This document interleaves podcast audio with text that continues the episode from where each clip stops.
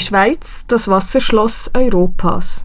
Über 1500 Seen, unzählige Bäche und Flüsse und Tausende von Quadratkilometern an Gletschern zählt unser Land. Die Schweiz gehört zu den wasserreichsten Ländern Europas, zumindest was das Süßwasser anbelangt. Unser Wasser ist eine unentbehrliche Ressource für unser Land und Leben, sei es als Trinkwasser, als Ressource für die Nahrungsproduktion, für die Nutzung von Wasserkraft oder den Erhalt unserer Ökosysteme. Längst lässt sich beobachten, dass das hiesige Wasser gefährdet ist. Der Klimawandel führt zu ernsthaften und langfristigen biologischen Veränderungen. Diese drohen, die Wasserqualität zu beeinträchtigen und zu Wasserknappheit zu führen. Das Bundesamt für Umwelt schreibt dazu auf seiner Website, das Wasserschloss bekommt Risse und mit ihm unser Selbstverständnis als ein Land, das sich keine Sorgen machen muss um die wichtigste Ressource überhaupt. Es ist also an der Zeit zu fragen, wie unsere Gewässer besser geschützt werden können. Eine Frage, mit der sich nicht zuletzt auch das Recht auseinandersetzen muss. Sollten wir etwa Gewässer mit Rechtspersönlichkeit ausstatten, um sie besser zu schützen? Wie könnte eine solche nichtmenschliche Entität in unser Rechtssystem integriert werden? Ist das überhaupt möglich und welche Konsequenzen hätte dies?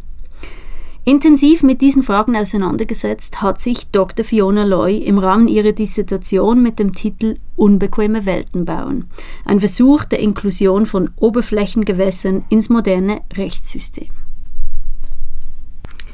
Fiona Loy hat Rechtswissenschaften an den Universitäten Bern und Hamburg studiert.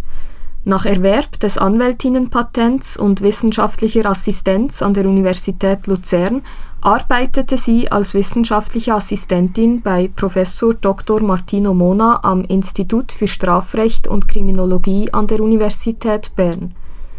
Seit Anfang Jahr ist sie als wissenschaftliche Mitarbeiterin an der Universität Bern tätig. Liebe Frau Dr. Löy, vielen Dank, dass Sie heute bei uns sind. Mein Name ist Celine Hoog und ich moderiere diesen Podcast mit Dr. Charlotte Blattner. Ganz herzlichen Dank auch für die Einladung. Zunächst würde uns jetzt interessieren, ich gehe davon aus, dass Ihnen der Schutz der Gewässer am Herzen liegt. Also Gewässerschutz, da denke ich jetzt an konkrete Maßnahmen, Sensibilisierung der Bevölkerung, vielleicht auch politische Initiativen. Sie aber haben sich dazu entschieden, eine Dissertation zu schreiben. Wie kam es dazu?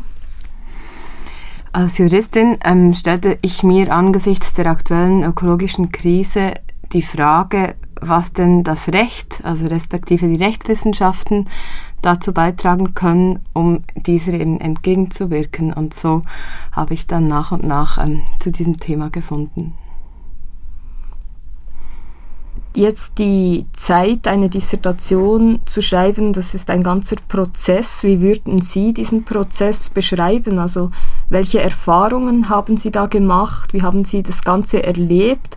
Und vor allem auch, was würden Sie jetzt künftigen Doktorandinnen mit auf den Weg geben? Ja, es war ein sehr langer Prozess, ähm, währenddessen ich von wirklich unzähligen Menschen auf vielerlei Arten unterstützt wurde. Es war eine sehr reiche und bereichernde Zeit mit auch sehr vielen Hochs und Tiefs. Also eine sehr, sehr strenge Zeit auch. Ähm, für mich war es auch eine, eine große persönliche Auseinandersetzung. Also einerseits mit dieser Thematik, aber auch eben die ganze Arbeitsorganisation oder sich strukturieren, sich wieder aufbauen, wenn man gescheitert ist und so weiter. Das ja, waren wirklich alles sehr, sehr intensive Lernprozesse, auch kleinere Prozesse in diesem großen Prozess. Da ich mir ein derart breites Thema ausgesucht habe, ähm, hat die Recherche sehr viel Zeit in Anspruch genommen.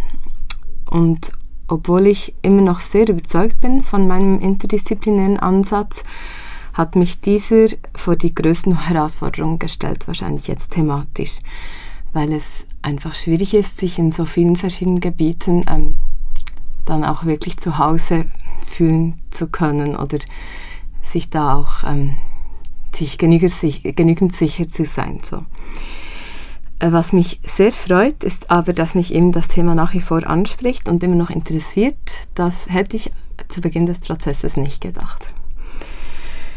Daher ähm, ja, würde ich auch anderen Doktoranden empfehlen, sich ein Thema auszusuchen, das sie ganz persönlich berührt, fasziniert und eben in einem solchen Maße motiviert, dass sie diese Arbeit alles auf sich nehmen, nehmen und ähm, auch beenden, dass sie die auch beenden mögen. Sie haben ja das gerade erwähnt, Ihre Thematik, und wir werden noch darauf zu sprechen kommen, diese ist besonders geprägt auch von internationalen Bewegungen, von philosophischen Ansätzen. Sie haben aber zuvor im Kanton Bern das Anwältinnenpatent erworben. Ähm, wie haben Sie jetzt gerade diese praktische Arbeit im Vergleich zur wissenschaftlichen Arbeit erlebt? Ähm, sind das völlig getrennte Welten oder gibt es da irgendwo auch eine, eine Schnittmenge, ähm, Bereiche, die die, andere, die die anderen auch, sage ich mal, positiv befruchten? Hm, also im praktischen Arbeiten muss man sehr rasch handeln. Inspiriert hat mich da vor allen Dingen auch der, der Kundinnenkontakt, ähm, der, tägliche, der tägliche Austausch mit anderen AnwältInnen oder PraktikantInnen. Ähm, Im Vergleich dazu kann die wissenschaftliche Arbeit manchmal auch sehr einsam sein. Auch wenn ich eben stets wirklich tolle und inspirierende Arbeitskolleginnen hatte, mit denen ich mich sehr gerne auch ausgetauscht habe und zusammen gedacht habe. Mm, ein sehr großer Unterschied ist für mich auch, also halt diese, diese viel ähm, dass das in der Praxis sehr viel kürzere, dass man es mit sehr viel kürzeren Fällen zu tun hat und eine dies eben in dieser Hinsicht schon, also Länge in Bezug auf die Länge und die Dauer schon ein Monstrum ist. Jetzt Parallelen, also äh, dann in, im Arbeiten selbst gibt es sicherlich viele Parallelen, also die Arbeit mit der Sprache, das Schreiben, die Arbeit mit dem Recht, sich damit auseinanderzusetzen, Rechtsabklärung zu machen, das, da gibt es sicherlich Überschneidungen. So. Ja, ein wichtiger Prozess bei der Dissertation ist auch ähm, Gewissheit über ähm, den Forschungsschwerpunkt zu gewinnen.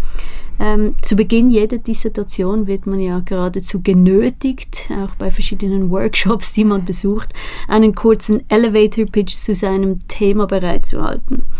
Was ist Ihre, was will Ihre Arbeit und warum ist sie notwendig? Hm, die Rechte der Natur äh, sind meines Erachtens ein möglicher Weg, in, in Anführungszeichen natürlichen Entitäten mehr Schutz und Anerkennung zu verleihen, sowie die Beziehung von uns Menschen zu unserer Umwelt neu zu denken. Dass die Rechte der Naturbewegung eine der weltweit zehn größten Basisbewegungen ist zurzeit, zeigt aus meiner Sicht die Relevanz der Thematik. Darf ich gleich nachfragen, was ist eine Basisbewegung? Ja, auf Englisch wäre das Grassroot ähm, Movement oder also es kommt bottom, bottom up, es kommt von unten Menschen, die sich zusammenschließen und sich für eine politisch, für ein politisches Anliegen einsetzen, so würde ich das beschreiben. Ja. Genau, und meine Arbeit schließt in wissenschaftlicher Hinsicht eine Lücke, ähm, da sie eben auf die Implementierung dieser Rechte der Natur äh, fokussiert, also in meinem Fall spezifisch die Gewässerrechte oder Eigenrechte von Gewässern und damit eben auf Verfahren fokussiert, während andere Arbeiten sich jetzt mehr mit der Frage nach der Legitimation der Rechte der Natur oder ihres materiellen Gehalts oder ihrer Ausgestaltung beschäftigt haben. Sehr spannend. Es geht also um auch eben diese praktische Relevanz wieder. Ich glaube, da sieht man ganz gut, wie sich ihre Expertise halt eben auch in der Praxis wie auch in der Wissenschaft da schön vereinen können. Jetzt vielleicht nehmen wir einen Schritt zurück, Rechte für nichtmenschliche Entitäten. Da denken ja viele an Primaten, an Bären, vielleicht an ihren Hund oder ihre Katze, gar an Bäume, aber Sie, Sie sehen da Gewässer. Was sind denn Gewässer eigentlich? Was muss man sich darunter vorstellen? Ich denke, das Wasser in meiner Sigflasche gehört wohl nicht dazu. Äh, und warum sollten die Gewässer so fluid und undefiniert sie sind und sie haben ja auch kein Bewusstsein, warum sollten gerade sie ähm, Rechtspersönlichkeit erhalten, respektive Rechte? Da ließ ich mich eigentlich von der Rechtsrealität leiten also bei meiner Recherche stieß ich auf überproportional viele Gewässer, die Rechtspersönlichkeit verliehen ähm, erhielten. Und ich vermute, der Grund dafür liegt einfach in ihrer elementaren Wichtigkeit für alles menschliche und auch nichtmenschliche Überleben auf der Erde. Was da, meinen Sie denn damit konkret ähm, für das Überleben? Äh, ist das nur als, als quasi Nahrungsquelle oder was? Also Wo liegt die Wichtigkeit der Gewässer für das menschliche und nichtmenschliche Überleben? Also in diesem, es gibt ja ganz viele Ebenen, die Menschen nennen würden, wenn sie, wenn sie sagen, also weshalb ihnen, oder die sie auch nennen, weshalb ihnen Gewässer wichtig sind. Also einerseits eben sind es ganz, ganz konkret Süßwasser. Ähm, also sind sie verantwortlich für die Süßwasserzufuhr. Kommt auch ein bisschen darauf an, wo, aber ähm, oftmals ganz direkt. Also entnehmen wirklich Leute dem Flusswasser, das sie brauchen für ihr also Trinkwasser, aber natürlich auch eben zum, um sich zu waschen, für Hygiene, um daran spazieren zu gehen, um sich zu entspannen. In, wir werden noch darauf zu sprechen kommen, aber in Beispielen, die ich untersucht habe, da ähm, gibt es Gemeinschaften, die Flüsse oder andere Gewässer fast als Familienmitglieder sehen oder einfach als Ort, an dem sie leben oder an dem und mit dem sie leben. Die werden aus ihren, ihrem Leben nicht wegzudenken. Also, eben, also es reicht von der ganz physischen, körperlichen, direkten ähm, Abhängigkeit bis zu einer spirituellen Verbundenheit. Da gibt es, glaube ich, sehr viele unterschiedliche und auch sehr individuelle ähm, Herangehensweisen oder Antworten auf diese Fragen. So. Sehr spannend. Also nicht einfach nur quasi als ökonomische Ressource, die es zu nutzen gilt. Ja. Nicht nur, ja, genau. Ja. Und auch nicht nur als zum, zum, zum nackten Überleben, weil man einfach Wasser, Süßwasser braucht, um zu verleben. In den unterschiedlichen Beispielen werden Gewässer, also Gewässer jetzt als rechtlichen Begriff, äh, ganz unterschiedlich gefasst. Meist gehört dazu jedoch das Fluss- oder Seebett sowie sämtliche Zubringerflüsse. Das wurde meist dann rechtlich so als Gewässer oder ein Fluss oder ein See gefasst. Und zur Frage, wieso, wieso jetzt genau Gewässer Schutzbedürftig oder neben dieser Schutzbedürftigkeit eben tatsächlich auch Rechte, Eigenrechte erhalten sollten, ähm, dann würde ich sagen, dass Eigenrechte von Entitäten, also Einheiten, eben beispielsweise ein Gewässer, dass die eine, eine Wirkung haben, dass eben diese Entitäten sozusagen auf Augenhöhe mit den Menschen, die ja sonst eigentlich die ausschließlichen Rechtssubjekte sind, also oder eben juristische Personen, hinter denen letztlich ja meist auch oder eigentlich fast in aller Regeln auch Menschen stehen oder Vermögensmassen. Mm, aber dass, dass da so eine Verschiebung geschieht und dass diese Gewässer auf Augenhöhe gehoben werden und dass da eben auch eine Verschiebung oder eine Veränderung der Beziehung zwischen Menschen und Gewässern geschieht, wenn das im Recht so festgeschrieben wird weil das dann halt eben auch eingeklagt werden kann, auf jeden Fall in der Theorie. Und weil, ähm, weil Rechte halt immer noch gewichtig sind, also weil halt Rechte ja durch gesellschaftliche Prozesse ähm, installiert werden müssen und weil da immer auch ein gewisser gesellschaftlicher Druck dahinter steckt dann oder das man kann auch sagen Rechte spiegeln hegemoniale ähm, Zustände und wenn eben Gewässer jetzt als Rechtspersönlichkeiten geschützt werden oder als oder Eigenrechte innehaben, dann bedeutet das eine, eine Höherstellung in der rechtlichen Hierarchie so, oder im Rechtssystem. Und was man auch sagen kann, ist, dass es prozessual natürlich dann einfacher ist, diese Rechte einzufordern im Vergleich zu etwa einer Verbands einem Verbandsbeschwerderecht, wo ja die Leute, die Teil eines Verbandes sind, das, wo eigentlich deren Interessen geschützt werden und nicht jetzt die Interessen eines, eines, einer Moorlandschaft beispielsweise oder so. Und das ist halt äh, ganz ähm, klar anders, wenn dann eben ähm, eigen, wenn ein Gewässer dann Eigenrechte inne hat, dann müssen nur diese Rechte verletzt werden und ähm, der Schutz kann greifen. Das ist sehr spannend, könnte man nicht schon fast sagen. Das ist eigentlich auch in Bezug auf diese Frage, dass das ganz viele verschiedene Fragen aufwirft und auch so ein bisschen wie, auf mich wirkt es auch wie ein phänomenologischer Ansatz zu sagen, was ist eigentlich Recht und, und was ändert sich, wenn eine bestimmte nichtmenschliche Entität eben plötzlich Rechte hat. Sie haben es vorhin auch schon erwähnt, Sie haben sich leiten lassen von internationalen Beispielen. Also diese Rechtspersönlichkeit für Gewässer ist schon Rechtsrealität in gewissen Staaten dieser Welt. Daher nehmen Sie in Ihrer Dissertation eine rechtsfaktische Perspektive ein, also in einem ersten Teil widmen Sie sich internationalen Beispielen von Gewässern, denen Rechtspersönlichkeit anerkannt wurde.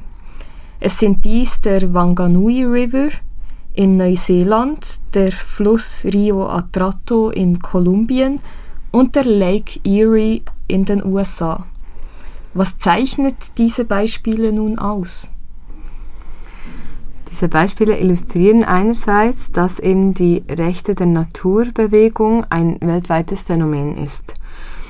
Mm, zudem sind sie sehr heterogen ähm, hinsichtlich ihrer Ausgestaltung, ihrer Entstehungsgeschichte, der ganzen Umstände, der Normstufe, auf der ähm, das jeweilige Gewässer dann, also die Eigenrechte des jeweiligen Gewässers dann verankert wurden, wurde und so weiter. Also es gibt da sehr, sehr viele Unterschiede, neben eben auch einigen Gemeinsamkeiten und das hat es für mich sehr interessant gemacht, äh, diese zu vergleichen und ähm, daraus auch Schlüsse ziehen zu können, eben was funktioniert, unter welchen Umständen, an welchen Orten und, und unter welchen Begebenheiten. So.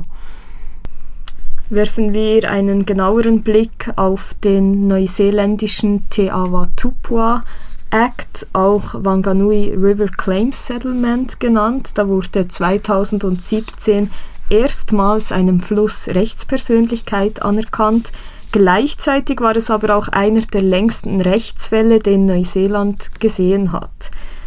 Weshalb dauerte dieser Prozess so lange und welche Schlüsse lassen sich daraus ziehen? Beim Wanganui-Beispiel ging es zugleich zur, zu diesem Prozess der Denaturalisierung des Flusses, also eben, dass der eben Rechtspersönlichkeit erhalten soll und nicht mehr als, Subjekt, äh, als, als Objekt ähm, gelten soll, ging es zugleich eben auch um einen Prozess der Dekolonialisierung der neuseeländischen Gesellschaft. Und das ist ein sehr langwieriger Prozess. Also diese Rights of Nature ähm, Bewegung da war wie übrigens auch alle anderen ähm, eingebettet in einen größeren so sozioökonomischen Prozess und verknüpft auch mit ganz vielen anderen ähm, Kämpfen und anderen Prozessen. So. Interessant bei diesen Transformationsprozessen ist ja auch, oder zumindest ähm, haben Sie das so in Ihrer Dissertation identifiziert, ist, dass gerade rechtliche Einstufungen mit diesen faktischen Gegebenheiten ähm, im, im, Zusammenspiel sind. Ähm, Sie erkennen da zum Beispiel, dass verschiedene Auffassungen von Eigentum in verschiedenen Kulturen Einfluss auf deren rechtliche Einstufung haben. Zum Beispiel Eigentum als effektive Gewalt über etwas oder Wissen um dessen Beschaffenheit. Welche Rolle spielen denn all diese verschiedenen Auffassungen, zum Beispiel über Eigentum oder das kann auch etwas anderes sein, bei eben dieser rechtlichen Einstufung von nichtmenschlichen Entitäten? Wie ich eben bereits erwähnt habe, sind ja alle Rechte, die ins Rechtssystem eingeschrieben werden, sind eigentlich oder müssen durch einen gesellschaftlichen Prozess irgendwelcher Art ähm, da also in, überhaupt erst ins Recht gelangen. Beim Wanganui-Beispiel etwa führte die Auffassung der Wanganui-Iwi, das ähm, ist die lokale Maori-Bevölkerung, die entlang des Wanganui lebt ähm, und die den Wanganui als Ahne, als im Familienmitglied, von dem sie abstammen, ähm, qualifizieren oder sehen. Diese Auffassung führte dazu, dass der Fluss rechtlich sich nun selbst gehört und eben auch Eigentum innehaben kann. Das spiegelt eben diese Sicht ähm, der, der Wanganui, die wirklich sehr weitgehend ist. Also es gibt ein ähm, Wasserkraftwerk, das also beim Oberlauf des Wanganui und aus Sicht eben der Wanganui Iwi ist dieses Wasserkraftwerk, das einen Großteil dieses Oberlaufs kappt und ähm, abzweigt, also des Wassers dieses Flusses, das kommt ihnen zufolge einer, einer Enthauptung gleich. Also sie sehen diesen Fluss wirklich als, als Person, als, als Menschen so. Sehr, sehr, ähm, ja, eine andere Vorstellung, als jetzt vielleicht ähm, hier verbreitet ist. So. Und das spiegelt sich eben dann auch in den anderen beiden Beispielen, wo eine ganz andere Auffassung herrschte. Also beim Lake Erie, Nordamerika, vielleicht eine ähnliche Auffassung, wie wir hier ähm, gegenüber Gewässern ähm, haben. Und da wurde nicht so, überhaupt nicht so anthropomorphisierend ähm, argumentiert jetzt, wie, wie die Manganui es taten. Entsprechend haben eben der Lake Erie und der Rio Atrato ähm, ebenfalls ähm, haben nicht eigen, also die können nicht Eigentum innehaben, die gehören auch nicht sich selbst. Sie haben Eigenrechte, Schutzrechte, aber nicht Eigentumsrechte, also eigene Eigentumsrechte. So. Da gibt es wirklich große Unterschiede. Und die stammen meines Erachtens eben ganz klar aus, aus der ähm, Sichtweise, wie die Menschen, die sich eben für diese Gewässer eingesetzt haben, wie die die Gewässer sehen und qualifizieren. Sehr spannend, wie diese unterschiedlichen rechtlichen Auffassungen eben auch in diese Prozesse mit hineinspielen. Jetzt ähm, das Eigentum, das haben Sie gerade erklärt, das hat diese subtilen Ausformungen und Ausformulierungen in den unterschiedlichen Rechtssystemen. Ist das auch bei der Rechtspersönlichkeit selbst der Fall? Also was hat sich durch die Anerkennung der Rechtspersönlichkeit von Gewässern in den von Ihnen untersuchten Beispielen verändert? Ähm, gibt es da kategorische Unterschiede oder subtile Unterschiede bei diesen Beispielen? Zuallererst wurde ein gesellschaftlicher Diskurs über diese Beziehung von Menschen und Gewässern geführt und eben auch über die Schutzbedürftigkeit dieser Gewässer. Und ich denke, das alleine ist bereits sehr viel wert, weil es sehr viel auch ins Rollen brachte und viele Menschen bewegte und überhaupt eben dazu bewegte, sich zu überlegen, was denn ihre, was denn ihre Haltung ist oder was dahinter steckt. Genau, also beim Rio Atrato und beim Lake Erie gehört das Gewässer dem, den lokalen oder eben der, ähm, dem, dem Staat, den lokalen Gemeinschaften, so je nachdem. Und beim Wanganui muss man aber anfügen, gibt es eine wichtige Einschränkung, dem Fluss selbst gehören nur jene Teile des Flussbetts, die vorher dem Staat gehörten, ähm, das Privateigentum also, also Anrainer oder Leute, die da ähm, Uferzonen besitzen, privat. Dieses Privateigentum wurde nicht angetastet. Und darin spiegeln sich ebenfalls meines Erachtens ganz klar die gesellschaftlichen und politischen Verhältnisse. Das wäre politisch wahrscheinlich nicht durchgekommen und nicht angenommen worden. Wenn wir jetzt fragen, wie man Rechtspersönlichkeit anerkennen oder zusprechen kann, dann gibt es ja bei den von Ihnen untersuchten Beispiele Unterschiede. Also beispielsweise, ob das jetzt durch ein Abkommen oder andererseits durch die Rechtsprechung erfolgte. Worin sehen Sie da die Unterschiede in den untersuchten Beispielen, wenn Sie jetzt das vergleichen, ob zum Beispiel eben Rechtspersönlichkeit durch ein Abkommen zugesprochen wird oder durch die Rechtsprechung. Ähm, beim Rio Aterato Beispiel wurde dem Fluss vom Verfassungsgericht Kolumbiens eigentlich eigenmächtig Rechte zugestanden. Die lokale Bevölkerung hat in ihrer Klage lediglich die Einhaltung der ihnen verfassungsmäßig zugesicherten Grundrechte eingefordert. Also und, kurz nachfragen, das sind die Grundrechte der Bevölkerung, oder? Genau, sie haben eigentlich einfach die Verletzung ihrer Grundrechte geltend gemacht und, und ähm, diese eingeklagt.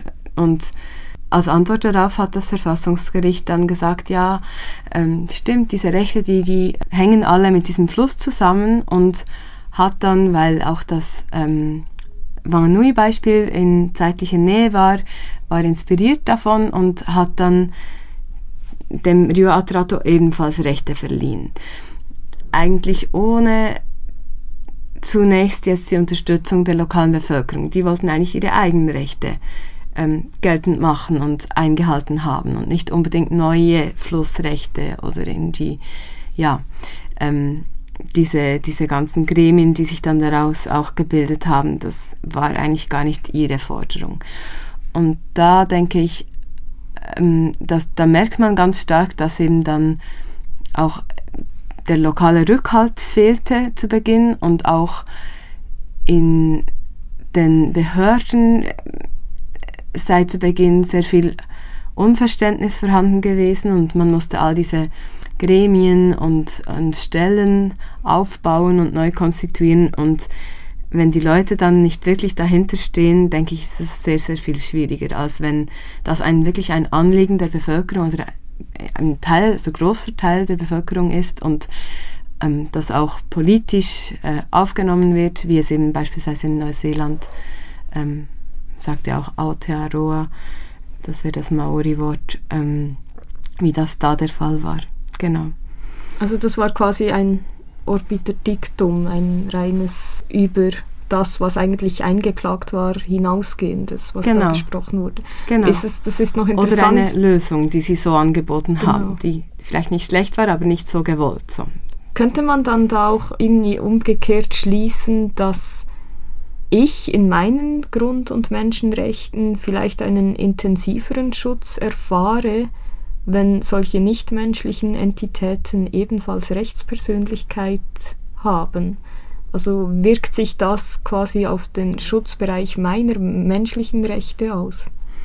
Ich denke schon, dass beide sehr eng verbunden sind oder oder verbunden sein können. Es kommt ja immer auch sehr, sehr stark auf die Ausgestaltung an und auch auf die Möglichkeiten der Durchsetzung und auch wie die beiden aufeinander abgestimmt sind und ob jetzt politisch der Wille da war, diese beiden zu verbinden oder ob das absichtlich irgendwie ganz getrennt ähm, eingeführt wurde. So, aber ich denke, das spielt immer zusammen. Also nur, schon nur, dass ein, ein Recht auf eine gesunde Umwelt der Menschen muss ja irgendwie mit Schutz, Schutzansprüchen eines Flusses auf, sagen wir, sauberes Wasser oder so ähm, zusammenhangen. Also da gibt es ganz bestimmte Überschneidungen, die auch sehr fruchtbar gemacht werden können. Jetzt in Klagen, denke ich. Aber eben jetzt in diesem Fall muss sich auch noch sehr, sehr viel zeigen und wird es auch sehr schwierig sein, dann etwas einzuklagen etwas Konkretes, weil eben sehr wenige, es ist kein Gesetz, es ist einfach ein Urteil, das sehr, ähm, ja, sehr wenig eigentlich auch sagt, was denn genau diese Rechte sind und wie die gan ganz genau dann eben umgesetzt werden sollen. Da wurden de, wurde der Behörden auch einen großen Gestaltungsspielraum belassen. Jetzt im Fall des Rio Atrato. Ähm, als Vergleich dazu, beim Wanganui, ich habe das schon etwas angetönt, eben da gab es ein 80-seitiges nationales Gesetz, also es wurde vom nationalen Parlament angenommen.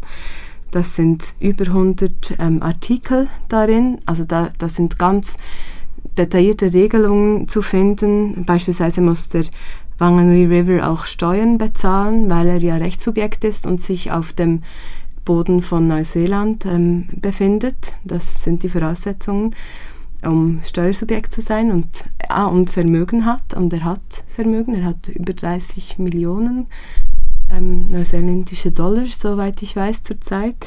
Das steigt auch, das Vermögen, genau. Also er hat Einnahmen.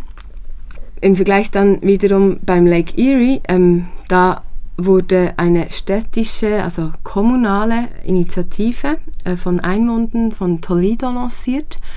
Und die forderten nach einem viertägigen, ähm, nach einem viertägigen Ausnahmezustand des Lake Erie. Also in ihrem, im Bereich dieser Stadt gab es viele Blaualgen und der Fluss wurde, äh, der See wurde giftig, was zur Folge hatte, dass eben die ganze Stadt Toledo, die auf den See als Trinkwasserquelle angewiesen ist, für vier Tage kein Wasser hatte, kein Trinkwasser, kein sauberes. Mm, und in der Folge wurde eben diese Initiative lanciert, wurde auch angenommen, anschließend jedoch von einem nationalen Gericht ähm, der USA gekippt. Also da konnte sich, ähm, konnten sich diese Rechte nicht halten. Es war auch auf einer sehr tiefen Normstufe jetzt verglichen mit eben ähm, dem neuseeländischen Beispiel beispielsweise. Was war dann die Argumentation, weshalb das gekippt wurde?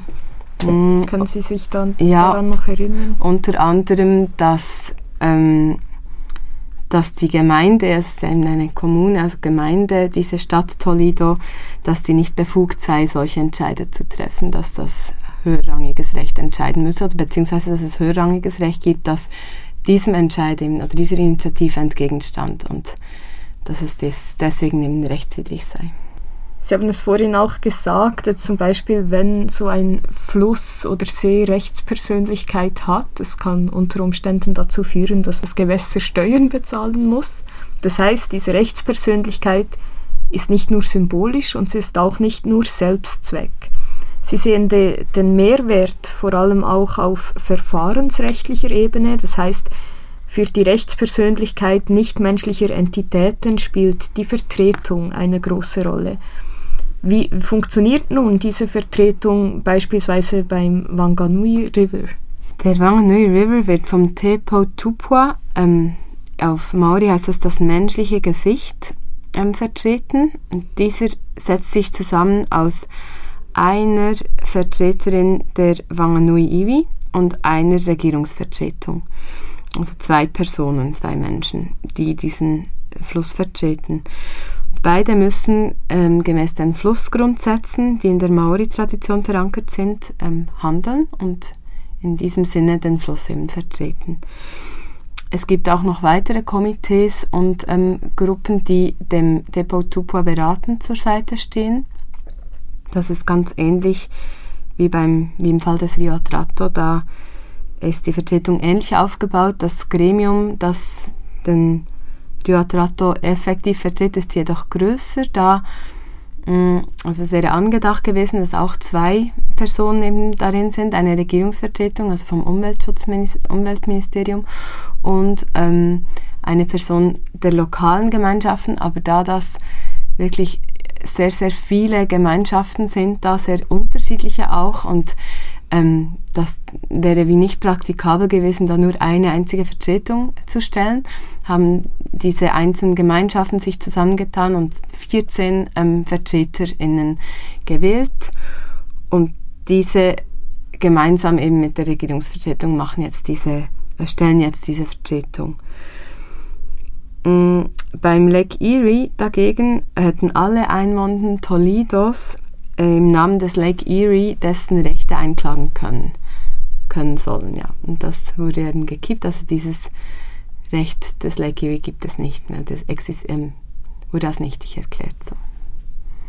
Trotz Erlass des Te Awatupua Acts im 2017 ist der Wanganui River immer noch stark verschmutzt, wie Sie in Ihrer Dissertation schreiben. Jetzt meine Frage dazu ist natürlich, heißt das einfach, wir müssen noch etwas zuwarten, bis diese Rechte der Natur, Rechte des Wanganui Rivers, bis diese greifen oder sind diese Verfahren einfach zu wenig ausgebaut? Oder, vielleicht noch etwas kritischer formuliert, sehen wir hier die Grenzen des Rechts? Ich bin der Ansicht, dass in diesem Fall ganz klar die Grenzen des Rechts sichtbar werden. Denn gibt es nicht genügend politischer Wille oder gesellschaftlichen Druck, also und oder, ähm, lassen sich Gesetze, die existieren, nur sehr schlecht oder eben nicht ähm, um- oder durchsetzen. Auf jeden Fall eben, wenn diese Strukturen ähm, zu schwach sind. Dies wird im Übrigen eben auch im Fall des Rio Atrato äh, klar sichtbar. Ähm, zudem handelt es sich bei der Verschmutzung jetzt dieser beiden Gewässer um sehr komplexe und bereits sehr lange andauernde Prozesse, die mit soziokulturellen Gegebenheiten, vielen AkteurInnen, in dem Fall des Aterato eben auch mit gewaltvollen Auseinandersetzungen, Drogenkartellen und so weiter äh, verbunden sind und die sich wirklich nur sehr, sehr schwer ähm, entwirren lassen oder auch einzeln, also diese Probleme lassen sich bereits einzeln nur sehr, sehr schlecht lösen und in ihrer äh, Kopplung sind sie einfach wirklich monumental. Und da sehe ich dann, oder bin ich jetzt nicht erstaunt, wenn das nicht in fünf Jahren alles ganz anders ist oder alles ganz anders ausschaut. So.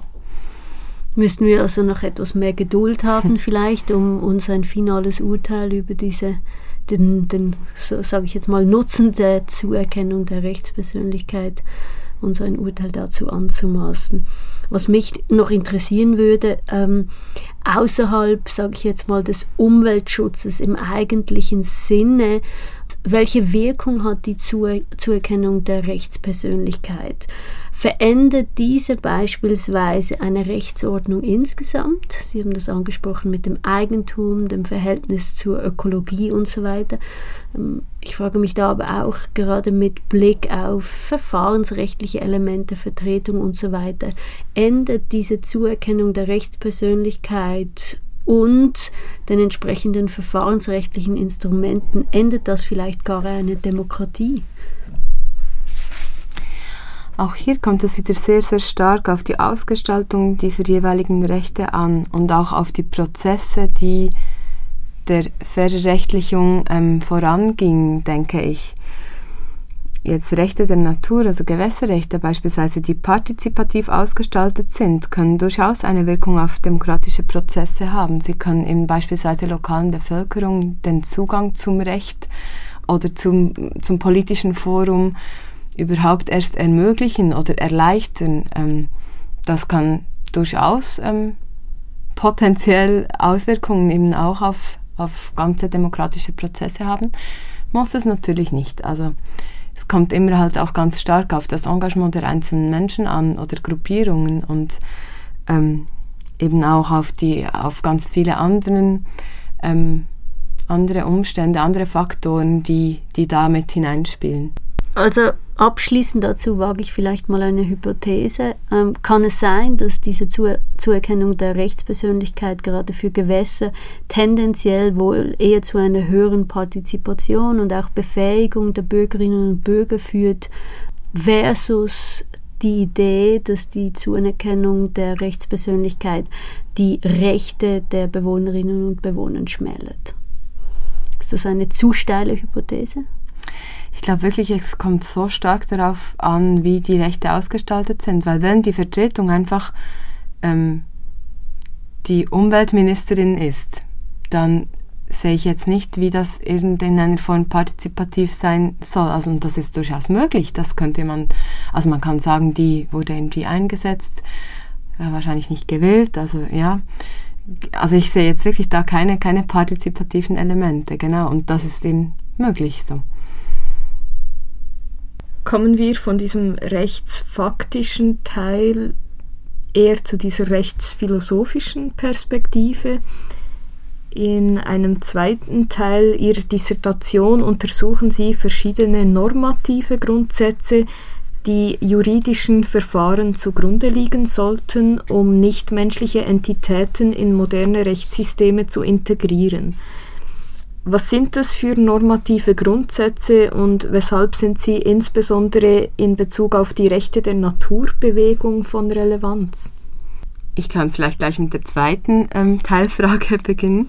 Diese normativen Grundsätze sind in Bezug auf die Eigenrechte jetzt von Gewässern oder natürlichen Entitäten relevant, da die Rechte der Naturbewegung, ähm, kann man sagen, Teil des Anthropozän-Diskurses ist und ich habe diese normativen Grundsätze letztlich aus den wissenschaftlichen Erkenntnissen dieses Anthropozän-Diskurses abzuleiten oder abgeleitet.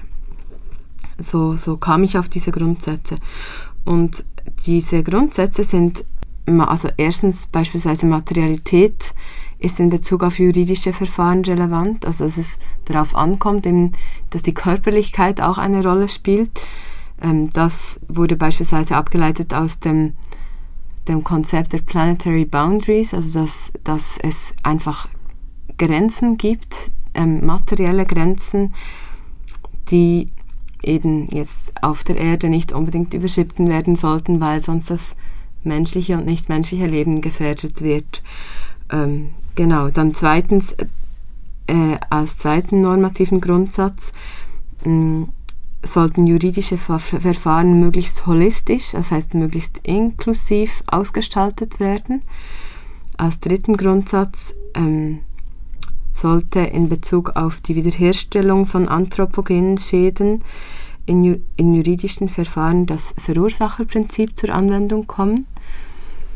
Viertens sollten juridische Verfahren möglichst partizipativ und multiperspektivisch sein.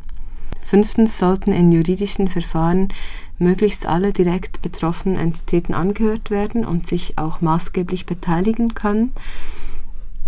Zudem sollten in juridischen Verfahren ähm, Empathiefähigkeit, die Fähigkeit zum Perspektivenwechsel und zur Selbstreflexion der Beteiligten ähm, gefördert werden. Und juridische Verfahren sollten möglichst gewaltfrei und kooperativ ausgestaltet sein. Zudem sollten juridische Verfahren auch möglichst ergebnisoffen sein das hört sich alles gut an, finde ich im Grundsatz. Nur wie wird das ganz konkret umgesetzt, ohne eben, dass wir Gefahr laufen, unsere eigenen Interessen wieder voranzustellen? Also in Ihrer Dissertation identifizieren Sie ja den Anthropozentrismus als die problematische Ethik im Umgang mit nichtmenschlichen Entitäten. Und gerade beim letzten Punkt haben Sie ja gesagt, sollte möglichst ergebnisoffen sein wie verhindern wir diesen Anthropozentrismus? Oder vielleicht noch viel vorher begonnen, was ist dieses Unwort Anthropozentrismus überhaupt und warum ist es problematisch? Gibt es nicht einen gesunden Anthropozentrismus? Gibt es da Nuancen? Wohin sollten wir gehen? Woher kommen wir? Anthropozentrismus ähm, bedeutet wörtlich Menschenzentriertheit. Ähm, aus philosophischer Sicht kann man nun unterscheiden zwischen epistemologischem ontologischem und ethischem Anthropozentrismus.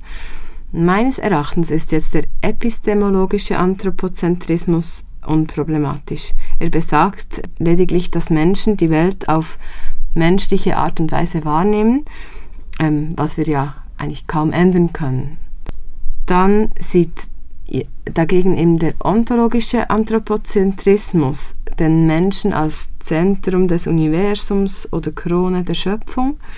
Und dieser Anthropozentrismus ist meines Erachtens zumindest fragwürdig, eben angesichts jetzt dieser ökologischen Katastrophe und all diesen anthropogenen Auswirkungen und gleichzeitig eben auch angesichts unserer Abhängigkeit, unserer menschlichen Abhängigkeit von mhm. so vielen anderen nichtmenschlichen jetzt Entitäten, kann da zusammenfassen in Gewässer, Umwelt generell, in andere Lebewesen. Wir sind so abhängig und so verletzlich. Und da eben an diesem ontologischen Anthropozentrismus festzuhalten, macht meines Erachtens nicht viel Sinn oder ergibt nicht viel Sinn.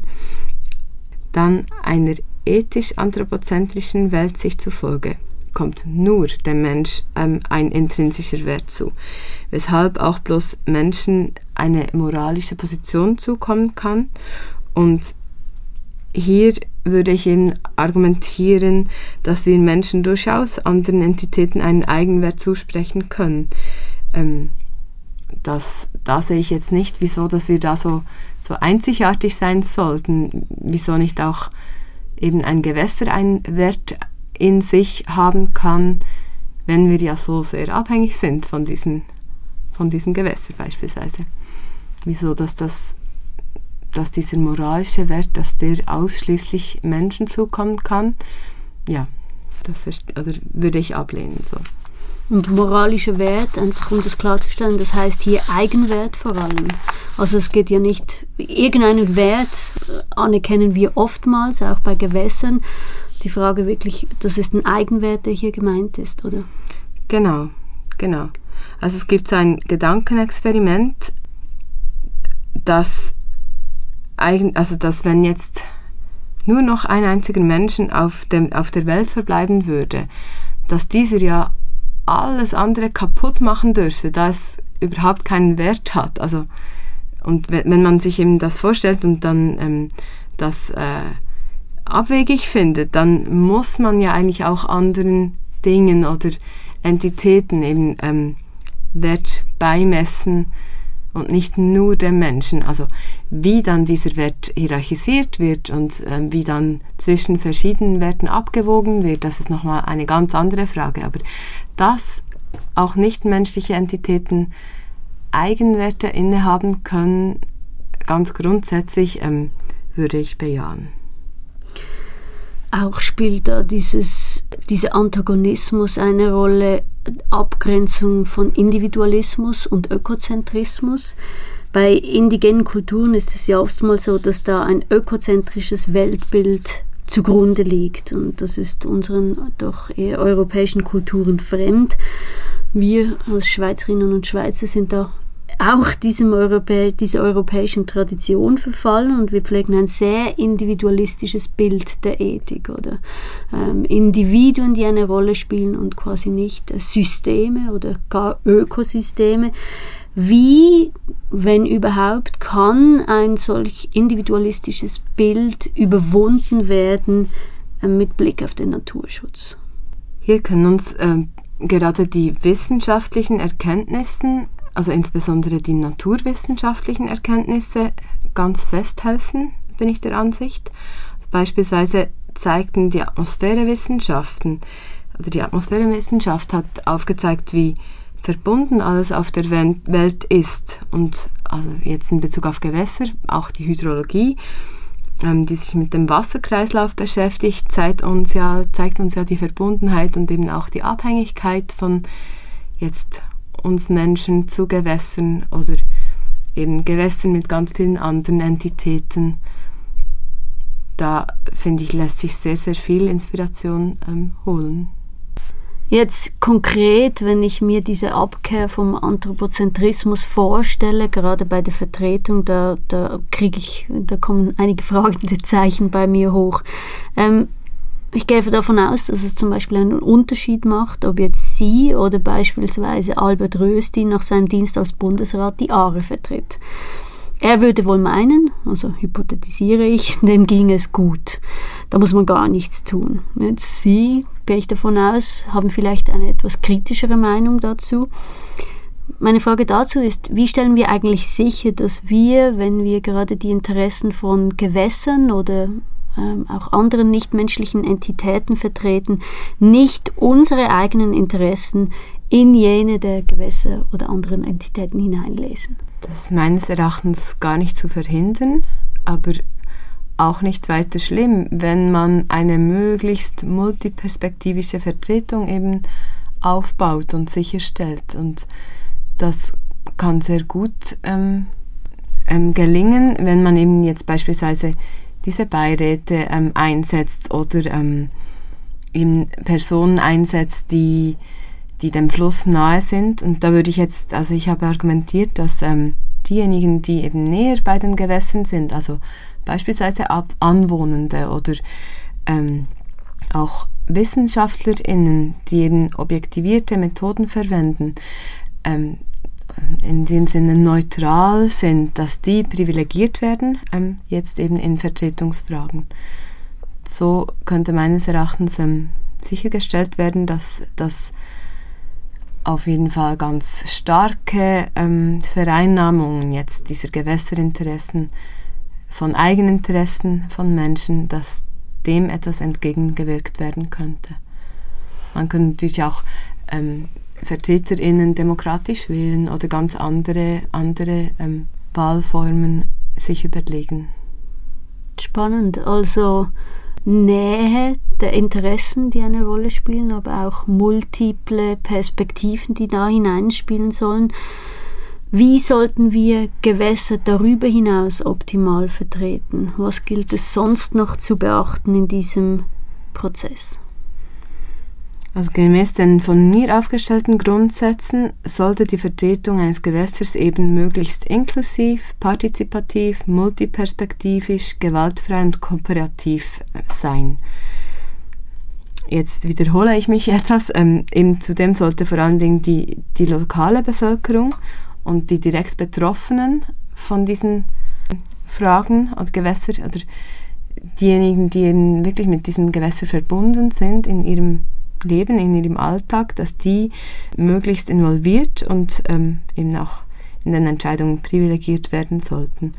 Als zweites sollten eben auch wissenschaftliche GewässerexpertInnen ähm, eine priorisierte Stellung einnehmen in der Vertretung ähm, der Gewässer. Also wissenschaftliches Wissen sollte priorisiert werden, da es eben aufgrund seiner Methoden und Standards zu einem hohen Grad objektiviert ist und eben diese, diese Neutralität sicherstellen kann. Oder auf jeden Fall besser sicherstellen kann als jetzt jemand, der die äh, sehr stark ihre eigene oder seine eigenen Interessen da hineinliest. Wichtig ist jedoch, das ist mir wichtig, dass wissenschaftliches Wissen auch allenfalls vorhandenes indigenes oder lokales Wissen äh, mit einbezieht. Es kann beispielsweise mit Hilfe von qualitativer sozialwissenschaftlichen Methoden geschehen, also Interviews mit den, den Anwohnern führen oder ähm, eben über diese Traditionen forschen und dass dieses Wissen dann auch Teil eben des, des wissenschaftlichen Wissens wird. Natürlich überstandardisierte, ähm, ähm, objektivierte Methoden, die diese, die, die Wissenschaftlichkeit sicherstellen. So. Jetzt Kooperation und Partizipation, das sind zwei große Pfeile ähm, ihrer Erkenntnisse, ihrer Arbeit. Viele denken da wahrscheinlich an die Kooperation und Partizipation, eben beispielsweise lokale Bevölkerung. Aber Sie schreiben eben auch, dass es in juridischen Verfahren relevant ist, dass sich Gewässer möglichst weitgehend selbst vertreten können. Wie muss ich mir das vorstellen? Hier stütze ich mich auf ein von Sue Donaldson und Will Kymlicka ähm, eingeführtes Konzept des Sheer Presence Mode ähm, oder Model. Die beiden ähm, sind der Ansicht, dass etwa Tiere eine Wirkmächtigkeit, das heißt auf Englisch Agency, äh, aufgrund ihrer reinen Präsenz, also Sheer Presence, zukommen kann. Also dass Tiere aufgrund ihrer, ihrer Anwesenheit einen Einfluss auf Situationen nehmen können. Und in analoger Anwendung dieses Konzepts argumentiere ich, dass in einem rechtlichen Verfahren eben auch Gewässer bis zu einem gewissen Grad eine eigene Wirkmächtigkeit zukommen kann. Also ein, mir kommt ein Beispiel in den Sinn, dass ein sehr verschmutzter Fluss durchaus eben durch seine reine körperliche Anwesenheit Einfluss auf ein Gerichtsverfahren nehmen kann, das beispielsweise eben zum Thema hat, dass, dass dieser Versch Fluss verschmutzt ist und diese Eigenrechte des Flusses ähm, dadurch äh, verletzt werden. Voraussetzung ist natürlich, dass, dieses, dass die Verfahren, die gerichtlichen, aber auch außergerichtlichen Verfahren entsprechend ähm, ausgestaltet sind. Also ein Verfahren müsste eben dann eben beispielsweise entlang des Flusses stattfinden. Aber es gibt auch ähm, heutige oder bereits herkömmliche ähm, Beweismittel, ähm, wie Fotos eines Flusses beispielsweise wären denkbar oder einen Augenschein des Gerichts an diesem Fluss, die eben auch dazu beitragen können, diesem Fluss ein gewisses eigenes Agency zu, zu geben, also Wirkmächtigkeit in einem Verfahren oder seine Wirkmächtigkeit in einem Verfahren zu erhöhen. Es geht nicht darum, dass er dann für sich selbst plädiert, sondern es geht darum, diese Körperlichkeit, die er ja hat, so weit wie möglich auszunutzen und, und für sich selbst sprechen zu lassen. So. Jetzt eine etwas andere Frage. Gewässer, Rechte, schweizerische Rechtswissenschaftlerin, das schreit auch förmlich nach Gletscher. Im Jahr 2017 reichte die Nationalrätin Lisa Mazzone das Postulat die Gletscher mit Rechtspersönlichkeit ausstatten und Rechtswege einrichten, eine gute Gelegenheit für unser Land ein. In diesem Postulat wurde der Bundesrat beauftragt, einen Bericht vorzulegen zur Frage, ob es opportun sein könnte, die Schweizer Gletscher mit Rechtspersönlichkeit auszustatten und Rechtswege einzurichten, die es erlauben würden, die Verletzung dieser juristischen Personen in ihren Rechten vor Gericht auch geltend zu machen. Nun, der Bundesrat antwortete, dass bereits viele Gletscher in einer Schutzzone sind und lehnte das Postulat ab, unter anderem auch mit der Begründung, dass die Rechtspersönlichkeit eben eng mit der natürlichen Person, dem gesellschaftlichen Leben und auch der gesellschaftlichen Wahrnehmung von Rechten verbunden ist. Wie sehen Sie diese Argumentation nun im Lichte Ihrer Forschung? Ja, zu definieren was als Rechtspersönlichkeit gilt, ist letztlich dem Souverän, das heißt dem Volk überlassen. Diese Tatsache zeigt die ungemeine Flexibilität des Rechts oder des modernen Rechtssystems auf. Prinzipiell kann ja eigentlich alles als Rechtspersönlichkeit gefasst werden. Also wir können, wir können sagen, das Mikrofon wird jetzt neu eine Rechtspersönlichkeit. Wir, ja, es gibt rechtlich gesehen keine Grenzen da. Ob es sinnvoll und praktikabel ist, ist dann wieder eine ganz andere Frage. Jetzt der Bundesrat, das BJ, da gibt es verschiedene Meinungen. Nehmen wir an, eine, eine Gruppierung ist nicht damit einverstanden und äh, setzt eine Volksinitiative zur Anerkennung der Rechtspersönlichkeit. Rechtsperson Große Aletsch, Gorner oder Corbassier was denken Sie, was wäre hierzulande der Erfolg einer solchen Initiative oder wird hm. das auf Anstoß, auf Zuspruch stoßen? Ich denke, dass der indirekte Gegenvorschlag zur Gletscherinitiative angenommen wurde, sendet in diesem Zusammenhang ein optimistisches Signal. es käme wohl ein, ganz stark darauf an, wer die Initiative lancieren würde und vor allen Dingen eben auch, wie diese Eigenrechte dann konkret ausgestaltet werden, wie argumentiert würde. Ja, ich denke, dass man kann es nicht generell beantworten. Mhm. Vielleicht noch zurückzukommen auf die Gletscherinitiative. Da ist es ja eben nicht so, dass äh, eigene Rechte der Gletscher überhaupt anerkannt würden. Was, was stimmt Sie denn positiv, dass das eigentlich dafür sprechen würde? Also einfach, dass das Volk hinter dem Gletscherschutz per se steht? Ja, und ich denke, also es, die Gletscherinitiative stand ja auch in einem größeren Zusammenhang. Ich denke, dass die Leute das verstanden haben und, und befürworten, spricht jetzt für mich, also es geht für mich in eine etwas ähnliche Richtung. Ich will nicht sagen, dass es, dass es um dasselbe geht, aber ich denke, es es sind komplexe Themen und die Menschen haben da sich dafür ausgesprochen, diese, diesen Weg zu gehen oder in diese Richtung zu gehen. Und ich denke, es ist eine ähnliche Richtung wie eben Rechtspersönlichkeit, das für einen Gletscher ähm, zu, zu ähm, erwirken wäre. Nicht die gleiche, eine ähnliche. Genau. Ja, ich kann mir das auch sehr gut vorstellen. Es, äh, erst kürzlich hat die SAG die erste Umfrage zum Klimawandel, größere Umfrage zum Klimawandel in der Schweiz publiziert und da wird auch angegeben von einer absoluten Mehrheit der Befragten, dass der Klimawandel vor allem am Gletscherschwund ersichtlich mhm. ist und dass mhm. das eigentlich relevant sein würde für de mhm. dessen Schutz. Ja, generell das überhaupt nichtmenschlichen Entitäten Rechtspersönlichkeit zuzusprechen, das erscheint eigentlich sinnvoll, denn es beeinflusst unser Verständnis, unser Verhalten und unser Blick auf die Natur. Wir sehen deren Eigenwert, wir anerkennen diesen und auch dessen Schutzbedürftigkeit. Nehmen wir jetzt an, wir wagen diesen Schritt. Die Volksinitiative, die wird angenommen. Nun sagen aber die, die Klimawissenschaftler, KlimawissenschaftlerInnen, dass unsere Gletscher längst verloren sind, auch wenn der Mensch morgen keine Treibhausgase mehr ausstößt. Was bedeutet das für unsere Diskussion, diese Endlichkeit jetzt nicht nur der Gletscher, aber auch der Gewässer insgesamt? Was ändert der rechtliche Status einzelner solcher Entitäten, deren Implementierung oder auch, wenn diese mit langwierigen Verfahren verbunden sind? Bedürfte gerade dieser Blick auch auf den Klimawandel nicht einer ganzheitlicheren Perspektive? Wie die drei jetzt von mir untersuchten Beispiele zeigten, stehen Diskussionen um Rechte der Natur eigentlich immer in einem größeren Zusammenhang und haben dadurch schon eine ganzheitliche Optik, ähm, bin ich der Ansicht.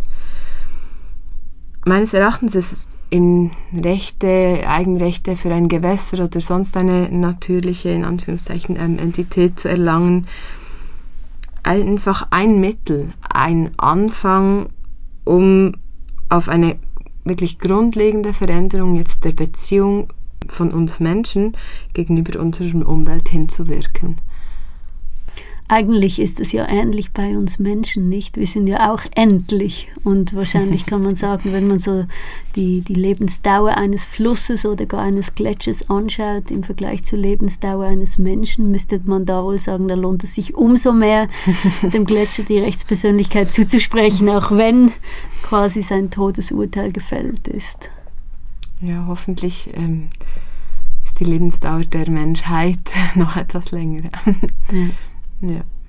Das bringt eigentlich diesen, diesen, diesen Grundsatz weg vom, von der individualistischen Perspektive sehr gut zum Ausdruck. Du hast es jetzt gerade gesagt, Menschheit versus individuelles Menschsein wohl, das hier im Fokus steht, oder? So wie das äh, Natursein, natürliche Entität sein versus individueller Fluss. Ja, und trotzdem ist, glaube ich, die Beziehung aller in, oder alle individuellen Beziehungen der Menschen zu ihrer Umwelt sind, sind letztlich dann doch maßgeblich für eben eine, eine globale Veränderung oder eine ganzheitliche Veränderung oder eine, eine, ja, eine größere Veränderung. So.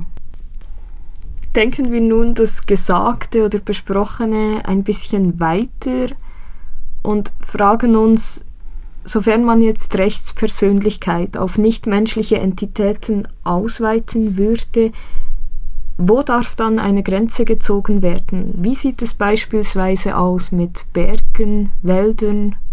Was ist mit unseren Wölfen? Sie, sehen Sie da eine Grenze? Sie haben vorhin das Mikrofon erwähnt.